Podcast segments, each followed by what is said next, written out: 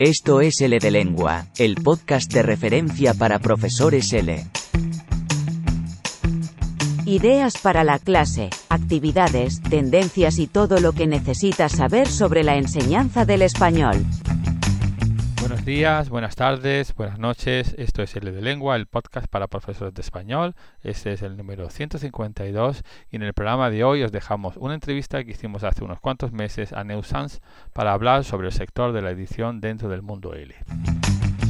Hola, buenas tardes. Yo soy Francisco Herrera y hoy voy a entrevistar a Neusans para poder hablar con ella sobre uno de los temas que desde luego es eh, una gran conocedora, que es el mundo de la edición dentro del sector. Neus es uno de los grandes nombres de la edición de material didáctico y de formación de profesores de español y ha estado vinculada desde sus inicios a la editorial difusión. Es coautora de los manuales A que no sabes, para empezar, esto funciona, intercambio, rápido, gente, gente joven, bitácora, una lista larga de grandes éxitos, esto parece como si fuera una lista de Spotify casi, ¿no? y además de muchos materiales complementarios. También Neus ha dirigido y coordinado los encuentros prácticos de profesores de L los de Barcelona, que son los más importantes, pero también Würzburg, Cracovia, París, Bruselas, Roma, Berlín, Moscú y seguro que me dejo alguno más en el tintero. Y también imparte clases en varios posgrados y máster de de. Una de las personas, eh, desde luego, para hablar sobre edición de materiales en, en el sector del español, pues es, es, ideal. Entonces, nos gustaría poder plantearte algunas preguntas, algunas mm, cuestiones que nos permitan entender de una forma panorámica este sector. Así que si te parece, si no quieres añadir algo más a tu, a tu biodata, vamos directamente. Demasiado largo ya. Atacamos. Bueno, pues también muy importante, muchas gracias por aceptar la invitación y por, por todo tu tiempo. Muchas gracias a ti por pensar en mí. Te parece, empezamos con la primera pregunta. Eh, Empezamos. la primera es, sobre todo, bueno, pues fijar un poco el tema. ¿no? Es ¿Cómo es el sector de la edición dentro del mundo de la ciencia del español? ¿Cuáles son los actores principales, por lo menos en la actualidad? ¿Y qué tendencias ahora mismo son, digamos, las que son, están más marcadas? ¿no? Bueno, yo creo que para, para, entender, para responder a estas preguntas hay que pensar en cómo, cómo es este sector y algunas, algunas informaciones que seguramente los que nos oigan no las van a tener. Primero que ha sido un, es un sector permanentemente convulso, es un sector que está mm, transformándose constantemente y no, no, sé si precisamente a mejor. Es un sector que, que está pasando dificultades en sus transformaciones eh, permanentes. Por una parte, mmm, recordemos que la enseñanza de idiomas y la de español en particular, los criterios que la rigen, no están para nada unificados, ni tan solo en el contexto europeo. Con lo cual, el mundo editorial ha estado muy fragmentado. Cualquier pequeño, incluso pequeño país, tenía su editorial que publicaba español y seguramente la sigue teniendo. Esto crea dificultades porque estamos hablando de estructuras empresariales dedicadas a unos mercados muy pequeños, muy reducidos y cuyos costes de producción se han visto aumentados porque la, digitalización, la necesidad de mucho material complementario en soporte no papel ha aumentado muchísimo los costes y aumenta muchísimo el trabajo editorial también. Podría parecer que no, que que el, lo digital es más barato por, para el al usuario final quizá, pero al, al, que lo produce en absoluto es así. Eso por una parte, es decir, son estructuras pequeñas que están uh, no en su mejor momento o no cier con ciertas dificultades. Um, lo que está generando esto es la desaparición de algunas editoriales y la concentración, lógicamente. Eh, hay editoriales pequeñas que son, son absorbidas. Esto, digamos, en el contexto más económico, más de, de, de, de, cómo es la estructura empresarial. Por otro lado, hay cuestiones educativas, um, tecnológicas y comerciales también que, que, interfieren. De alguna manera se anuncia como una pequeña crisis del manual, de la idea de comprar un manual. Antes estaba, se presuponía que cada alumno iba a comprar un manual.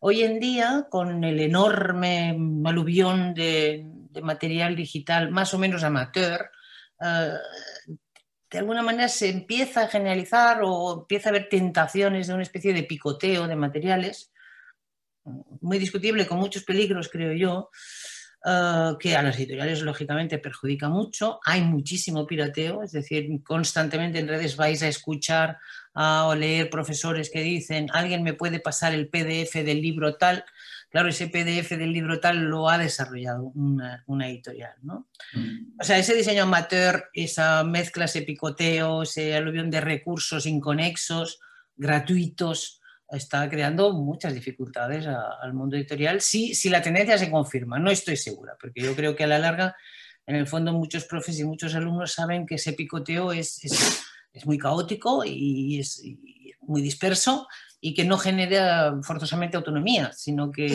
en ese desorden el, alumno es muy autónomo, es más autónomo con un manual que puede seguir. Bueno, yo soy defensora de, material propio combinado con un manual que sirva un poco de estructura. En cualquier caso, esto crea problemas de, en este momento de rentabilidad. Los esfuerzos son muy grandes para producir material didáctico de calidad y la rentabilidad es, dudosa. Es decir, las estructuras no se están engordando, sino que se están adelgazando. Por, además, eso convive con el momento en la de la transición digital, no sabemos a qué ritmo será. Lógicamente la pandemia lo ha acelerado enormemente. También os diré que para el mundo editorial eh, el manual digital es menos rentable que el manual en papel. Eh, cuesta mucho desarrollarlo, se necesitan unas inversiones iniciales enormes si, si se quiere hacer una cosa por un nivel tecnológico que es el que exige el, usuario. Además, ya para, para, confirmarlo más y para, para, confirmar este momento de dudas y de, reajustes, eh, la enseñanza presencial en adultos, que era un sector que generaba mucha producción editorial, mm, está adelgazándose también. Eh, más enseñanza online, más mm, productos digitales o ausencia de compra de manual. O sea, todo esto nos crea ciertas eh, dificultades. Quiero decir que no se van a aumentar los equipos mucho. Lo que se está produciendo es que las plantillas son relativamente pequeñas, es decir, para el profesor de, español que aspire a entrar a una editorial, mm, bueno, no, no, no, le podemos garantizar que eso pueda ser porque son plantillas relativamente pequeñas, pero lo que sí hay es muchísimo colaborador. Colaborador que colabora en proyectos puntuales, ¿no? que un profesor en activo que de pronto ayuda a hacer un ejercicio o una serie de ejercicios para complementar un material. O que mm, hace tareas formativas para una editorial, divulgando los materiales editoriales. Poco, ese es el, panorama que yo más o menos, uh, más o menos veo en las tendencias y el panorama actual del, mundo editorial, que ya os digo, no es fácil porque tiene que reajustarse muy rápidamente a nuevas realidades que además han sido uh, catapultadas por, por la pandemia. Como ocurre también dentro del sector, pues con el papel de las, de las escuelas, incluso las escuelas oficiales o instituciones que se han visto de pronto metidas en, una situación muy compleja y que ha, radicalizado este, eh, esa tendencia de digitalización al máximo. Bueno, yo, confío en, que sea algo positivo, que al final podamos sacar de aquí un aprendizaje que podamos incluso revertir la situación y se convierta en algo que realmente permita, permita crecer. Porque yo pienso que el sector del español todavía tiene mucho, mucho, mucho donde crecer, que hay, hay grandes intereses, mercados muy abiertos. ¿no? Es otro factor que te iba a comentar, que lo tenía en mi, listita de condiciones o circunstancias que se dan el español sigue creciendo, eso está claro. Sigue creciendo en zonas donde éramos prácticamente inexistentes y sigue creciendo sobre todo en el mercado de la secundaria, mm. diría yo. ¿Mm? yo estoy viendo también que cada vez es más interesante el mercado de la primaria. Es un mercado más complejo, más complejo que el secundario. Pero también crece, también crece, es cierto. Y volviendo sobre, sobre bueno, lo que nos interesa a nosotros lógicamente, que es la figura del profesor, como tú has dicho, que puede, por ejemplo, aprovechar estas colaboraciones más o menos puntuales, más o menos continuas, pero que también abre un campo muy interesante dentro de, de su labor profesional. Entonces, a mí me gustaría saber que, cómo se debe formar, qué tipo de, de, de preparación debe tener o qué tipo de reflexiones debe llevar a cabo los, profesionales de la enseñanza de él para mejorar su competencia profesional como creadores y como editores de materiales. ¿Qué tipo de competencias deben adquirir? Para, para, concretar eso que estábamos diciendo, imaginaos una editorial como Difusión, que como sabéis es líder en el, sector.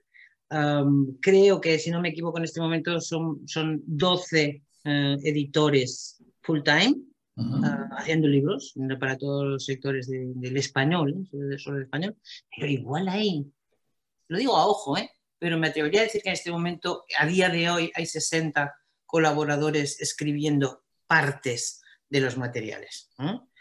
Bueno, pues eso es un volumen de, de trabajo interesante. ¿Cómo se tiene que formar? Mm, pues primero tiene que ser un profesor. Yo estoy convencida que tiene que haber pasado por la enseñanza. Los editores que no han pasado por la enseñanza, con perdón, so sorry, no entienden nada. pueden ser los mejores editores técnicos del mundo que si no tienen un editor pedagógico al lado, raramente van a tener el criterio suficiente para imaginarse, para proyectar ese material que están elaborando en una realidad de clase que ellos intuyen siempre es una hipótesis de trabajo, un, material. Siempre es, voy a publicar esto porque creo que en clase van a suceder estas cosas. Si yo no conozco el aula, difícilmente puedo imaginar lo que, lo que va a suceder ahí. Es decir, tienen que ser buenos profesionales, eh, buenos docentes bien formados. Se tienen que mantener permanentemente actualizado. A veces el meterse en el mundo editorial, a veces es un peligro de separarse del, de la innovación que, hay en las escuelas, eso hay que mantenerlo en activo. Hay editoriales, por ejemplo, que mantienen, que obligan prácticamente a sus editores a, mantener una parte de su tiempo como docentes. Y lo que sí yo creo estoy viendo una evolución es que la parte técnica que antes estaba como muy diferenciada, es decir, los contenidos pedagógicos los hacía el editor pedagógico y lo técnico de diseño gráfico, de lo que requiere un conocimiento de herramientas informáticas se delegaba mucho más. Ahora un, editor, a un editor se le piden ciertos conocimientos técnicos, es decir, tiene que poderse manejar en un entorno de edición digital, tiene que poderse manejar en programas mm, profesionales, sofisticados de, diseño gráfico, etcétera, porque si no ya sería imposible. Es decir, antes, os digo, antes, hace unos años, el editor corregía en papel y le pasaba a un señor que sabía de, InDesign o del programa que en, ese tiempo utilizáramos para que introdujera las producciones. Ahora no, ahora es el mismo editor que tiene su criterio pedagógico y, y al mismo tiempo está subrayando en negrita ese verbo de esa frase que es el objeto de esa descripción gramatical. Si no, si no se complica mucho el proceso y no puede ser. Es decir, tiene que, eh, el que se quiera dedicar a esto, el que quiera colaborar con la editorial, yo le aconsejaría que entrara un, un curso de InDesign urgentemente y si puede también familiarizarse con herramientas para trabajar en plataformas, porque lo que sí se está, eh, digamos, eh, cambiando el peso del papel y, y, el contenido digital. Por lo tanto, los editores tienen que saber manejarse en eso, tienen que mm poder editar eh, en plataformas. ¿sí? Ah, no sé, mm, creo que también hay un perfil personal, es decir, tiene que ser alguien que le guste eh, crear, porque diseñar material es muy divertido. En general, a los profesores, la mayoría de profesores, al menos a los que yo conozco en, formación, a todo el mundo le divierte crear, crear materiales, probarlos, mejorarlos pero tienes que, tienes que tener esa inquietud, esas ganas de crear cosas bonitas mm, y por lo tanto, bueno, tienes que ser curioso, ah, un poco lanzado y que te guste experimentar y probar cosas, ¿no?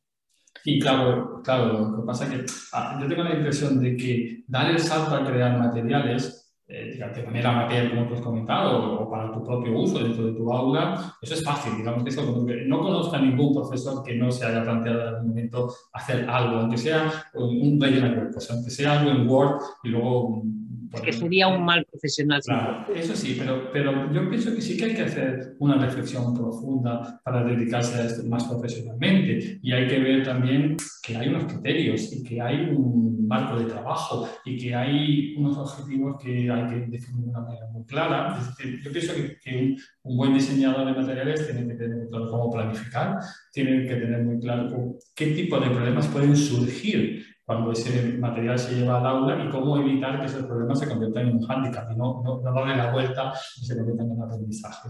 Sí, porque hay un cambio de chip y es que ese material no lo voy a usar yo solo, lo va a mm, usar un conjunto de profesores que además están situados en realidades muy distintas a las mías.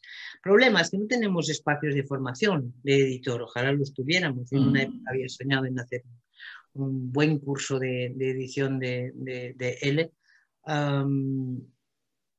eh, la mayor parte de cosas las van a tener que aprender ya colaborando con las editoriales. Por ejemplo, las diferencias, un ejemplo, ¿eh? las diferencias de culturas pedagógicas entre los diferentes países. Entender cómo es una comprensión lectora para un libro de español para Francia o una comprensión lectora para un libro mmm, para adultos de España es, son dos mundos diferentes. ¿no? Mm. Eso creo que se puede aprender ya colaborando, o siempre hay unos editores senior para los editores junior que les van a ir introduciendo en esos aspectos que solo desde dentro y, y, materializando cosas ya se pueden llegar a hacer, ¿no? No tenemos, ya te digo, no tenemos espacios de formación. Creo que eso se puede hacer relativamente fácil y hay que ser un poco proactivo. Es decir, muchos, a ver si lo explico. Ah, hay profesores que les gusta el diseño de materiales y dicen, voy a presentar un proyecto. Y entonces inventan un proyecto que les gusta mucho y que probablemente para sus alumnos sería genial hacerlo. Las editoriales tienen su propia vida, estrategia, necesidades, mercados, etcétera, etcétera. No suele ir así, no suele llegar un manuscrito como una novela a un editor y ahora vamos a publicar este libro porque parece interesante. Suele ser al revés, las editoriales tienen estrategias y, y, tienen sus planes de publicaciones, pero sí que hay que ser proactivo en el sentido de que si a alguien le gusta esto y lo quiere probar, que se acerque a las editoriales y se ofrezca como colaborador. ¿Por qué? Porque hay, hay ese trabajo y a veces se buscan y no se, no se encuentran incluso. Um, y que se vayan formando en el sentido de experimentar la creación, pero también uh, esta, esta, base más, más, más, uh, bueno, más técnica. Y creo que puede, puede ir bien a muchos porque, porque um, nuestro trabajo muchas veces tiene cierta precariedad o, es, o cierta temporalidad. O sea, hay momentos en que un profe encuentra que solo tiene ocho horas de trabajo por semana y puede estar muy bien colaborar asiduamente, colaborar uh, con, una, con una editorial.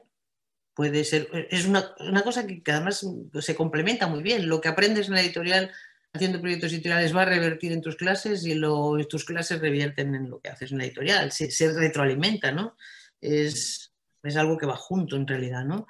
Nosotros fabricamos las herramientas y vosotros las, las utilizáis y las, Uh, picáis la piedra con los claro. martillos que, que, fabricamos nosotros y rompéis martillos y dices este martillo no va bien, este martillo va mejor. ¿no? Y si te parece, para ir cerrando la, la charla, me gustaría bueno, que, que, intentaras, yo sé que no es fácil, es una pregunta fácil, pero dar algunos consejos para aquellas personas que, bueno, que después de escuchar esto, porque ya se habían planteando antes esa, ese objetivo, que, quieran dedicarse a la creación de materiales, ya sea de manera profesional o ya sea de manera un poquito más eh, no solamente para su uso en clase, pero para desarrollar su creatividad, como tú has. ¿no? Un consejo muy tonto pero que nadie intente inventar la sopa de ajo. Es decir, a mí me da la sensación, y lo vivo mucho con los, en, los cursos análisis y creación de materiales de los másters, que parece que todo, todo se vuelve a inventar desde el principio. Lo primero, ¿qué existe ya? ¿Qué se ha hecho ya?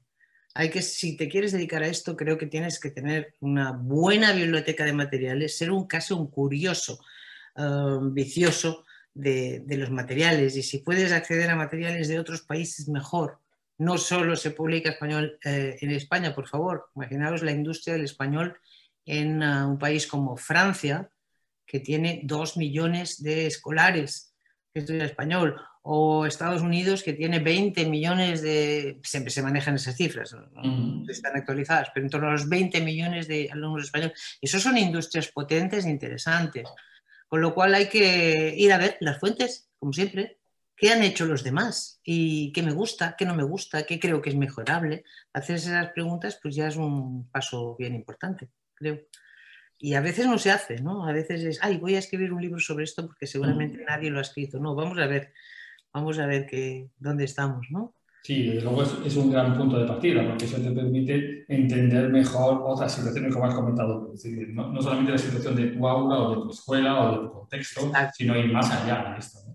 Exacto, y se te, la gente se lleva muchas sorpresas, ¿no? Hay países que todos los libros son bilingües y hay países en que rechazan que los enunciados estén en, en, la lengua del alumno, quieren los enunciados español y otros no. O sea, yo le, le, le llamaría casi enfoque por manías, como decía Ernesto Martín, porque porque es enfoque por manías. Hay cosas que con muy poca base, o sea, con muy poca argumentación detrás, son costumbres, culturas eh, educativas que se instauran y eso no se cuestiona, simplemente se, queda ahí. Y eso uno que se quiera dedicar a eso lo tiene que saber. Porque además, nosotros, por ejemplo, la, la industria editorial española, que se dirige al mundo mundial, con todas las dificultades que eso representa, pues hay que hacer muchos compromisos, hay que, hay que intentar limar muchas asperezas, ¿no? Desde las gráficas, que son muy distintas. No sé, una anécdota, los, los suecos decían que, que, los libros españoles les ponían nerviosos a sus alumnos, eso lo decían los suecos, ¿no? Tenían demasiados colores, ¿no? Se decía, bueno, y las colchas de Ikea también, no pasa nada, ¿no? Pero no, Ah, en cambio, mm, los libros brasileños pues, son muy barrocos y muy coloristas. Son cosas que no son banales, porque el acercamiento a un documento pedagógico es también un acercamiento ah, absolutamente visual, gráfico, cultural, en el sentido estético incluso, ¿no? Mm. Y de densidad de texto. Los libros alemanes a los españoles siempre nos parecen que tienen demasiado negro, ¿no? Que tienen demasiado texto. Bueno, estas cosas cuando uno publica para el mundo mundial se las tiene que plantear, ¿no? Nuestras reuniones de edición siempre, ojo, esto no gustará en tal país. O esto, cuidado, los profesores de tal país lo rechazarán, ¿no? Muy bien. Bueno, muchísimas gracias, Neo. Ha sido un placer, como siempre, hablar contigo. Y yo creo que con esto podemos tener una idea mucho más clara de qué significa trabajar dentro del sector editorial en la enseñanza de... Bueno, que se animen, que se animen a probarlo porque es muy divertido. Esto es L de Lengua, un podcast sobre la enseñanza del español como lengua extranjera. Estamos en ldelengua.com.